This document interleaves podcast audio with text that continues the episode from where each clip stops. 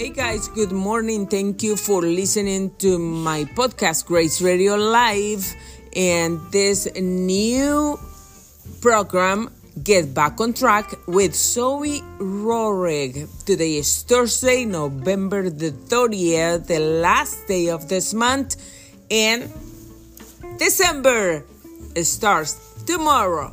So, Thank you guys for tuning in. Thank you so much. And I want to welcome all of you. Here is Zoey. What's up, guys? It's me, Zoey.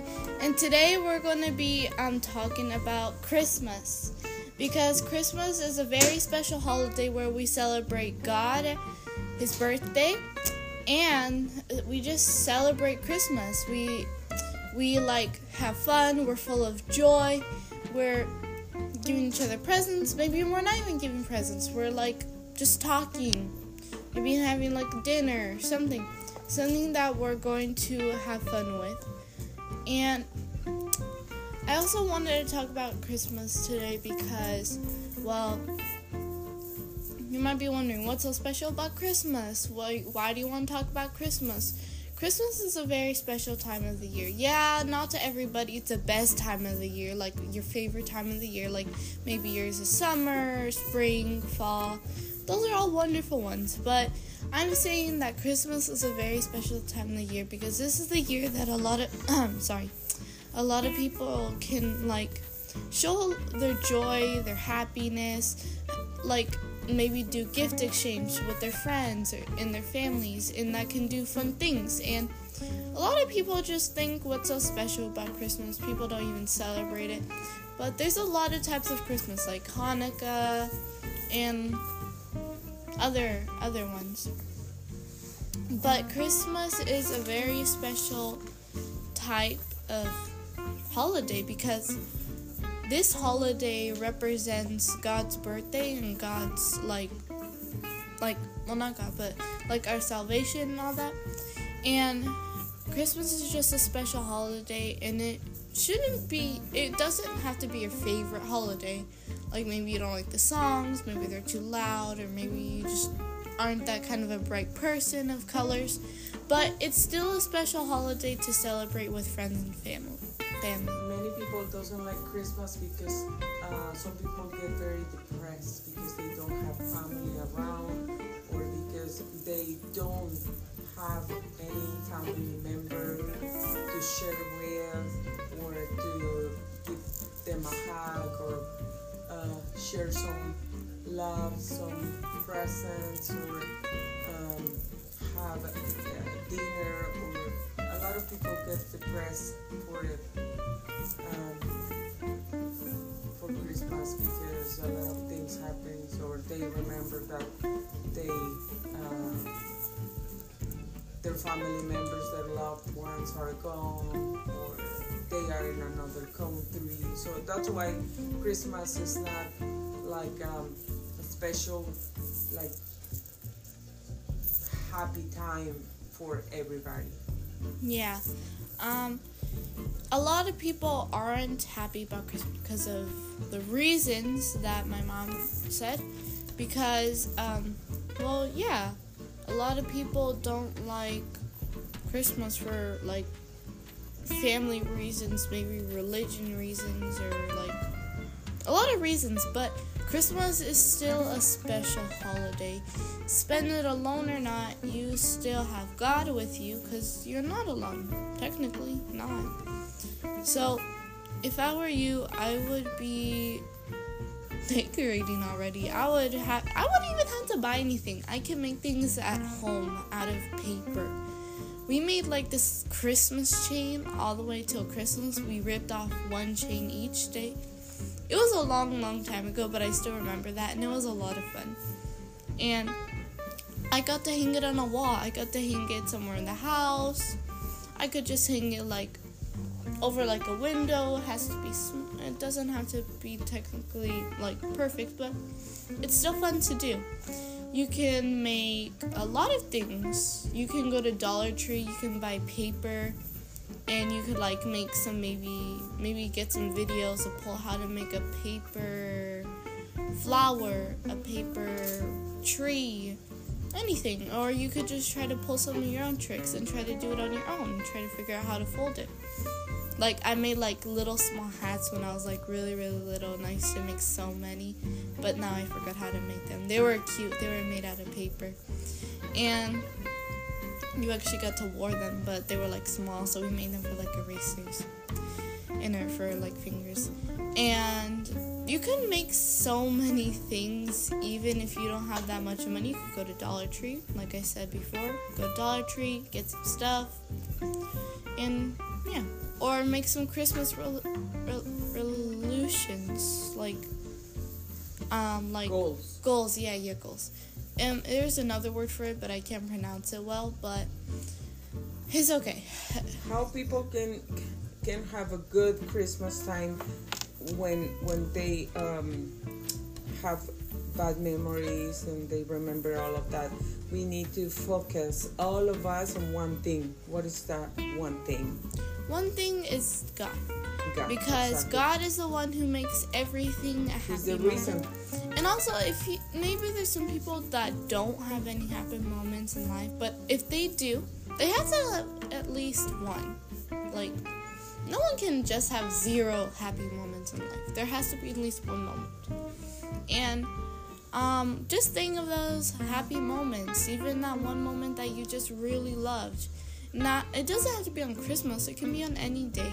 Just on Christmas when it's the special time of the year, just think good thoughts. Even all year, even when it's not Christmas, it's still good to think Well, you're talking about Christmas, but um, the reason is God, and that's it. But if you are alive, that's one reason to be happy about it, to be grateful for, and to celebrate Christmas. Because God is giving us life, and we are still here because He has a purpose for us.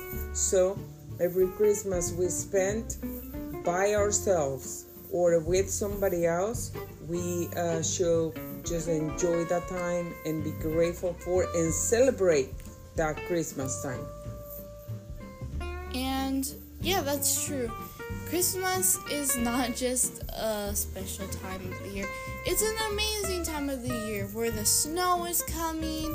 Like it snowed in um here in uh, Menifee a while I know, like I think it was like last year though, but the like wind blew it. It wasn't actually snowing, snowing. It was like wind blowing it because the wind was like really strong that day. And I was so happy because that was the first time I saw snow in that in in this part. We've gone to the snow before, like we've gone to Big Bear, or like maybe other places, and yeah, I've seen snow, but I was really, really happy because that was the first time I would ever see snow here in Menifee. And I was just really happy about it. I would always like make fake snow with like those like white like those white cartons that are like made out of like foam. I'd always like rub them with each other and they would like come off and they would look like snow and I would used to do that when I was little. I still do that sometimes, but then there would be a lot of mess. and I just and Christmas is just like amazing. Yeah, people don't like bright colors. People don't like Christmas music. Maybe they get annoyed. Maybe people don't like snow. Maybe they don't like the cold. But still, Christmas is still a fun holiday. With presents or not, with a feast or not, with family or not, you still have God with you in every single one of the mo- of those moments. If you have money, like you could, in your loan, you could like buy yourself a present because to open on Christmas, for you won't feel left out. Or maybe try to go make, and meet some new people to try to celebrate Christmas with them or something. We can also try to do something that makes us happy, like go and find some homeless and give them some food. Maybe we can make some sandwiches at home or buy hamburgers or blankets Yeah. or toys, or we can find like a family that um, has kids and buy them something like um, toys, um, school supplies, or something that they might need, and that makes us happy also because we are doing something great. Yeah. We're making And- Christmas Yeah. like more um, Christmas spirit. signif- significant for others as well. That's why we wanted to talk about Christmas because a lot of people don't like it because of personal reasons or they just don't like it. And if you just don't like it, that's totally fine. No one says that you have to like Christmas, that it's ordered to like Christmas. The only thing that you should try to be ordered to do is try to love God because God is coming soon. He's going to take all the people with him and it's better it's like a school it's better to be a good student than go to detention. So in detention in hell is eternity so yeah. I don't think nobody wants detention for eternity and this detention is way worse. Especially nobody wants to be here for the rapture. The rapture we learned in church for um, halloween even though we didn't go but they left some notes in my someone wrote my notes and um, I was reading it. And the rapture is a horrible time to be in. So unless you want to be in the internal detention, um, well, just don't follow God and don't love Him, don't believe Him. But I would tell you, I'd rather believe in God than have internal detention. I would love Him anyway if there was even no punishment. He's still an amazing person. He created all of us. And especially, He created Christmas. If Christmas wasn't invented or December, what month would I be born in? so, um, for all those people that have personal problems, this is for you. And it's for everybody. Even if you don't have problems with Christmas, it's still good to hear this. But I hope you all have a wonderful day. I will hope you all have a wonderful day at school. I hope you all have a wonderful yeah day at work, at Moms home, home anywhere, um, kitchen, stores, Christmas shopping, anywhere you're going. and start making plans. Yeah, start making plans. Do something while you're listening to this, even with headphones. You may be in the store listening to this with headphones. I don't know. Or maybe And- you have a neighbor that is like Yeah, maybe All does. alone? Yeah, you try can to. just bring some coo- cookies, bake some cookies. And Yeah, get them Christmas spirit it on. Let's go. Christmas. Let's go. Mhm. And I hope you all have a wonderful day today. And this is We will be here tomorrow this is Grace Radio Live with Um, the new with podcast, the new podcast. new program. new program. Get back on track with Zoey Rorick. Um, thank you all for listening. I finally got it this time. and I hope you all come again. Um, Do you like to st- to be here sharing with us, Zoey? yeah. That's amazing. Thank you. And we have uh, almost 40 countries that are listening to us, and it's so wonderful. So, thank you very much, guys. Thank you for tuning in, and thank you for listening to this podcast. This is Grace Radio Live. I'm Grace Rorick, and this is the new program, the new podcast, Get Back on Track with. Zoey Rorick. Thank you guys. Have a great Thursday, and we will be here tomorrow. God bless you. Bye.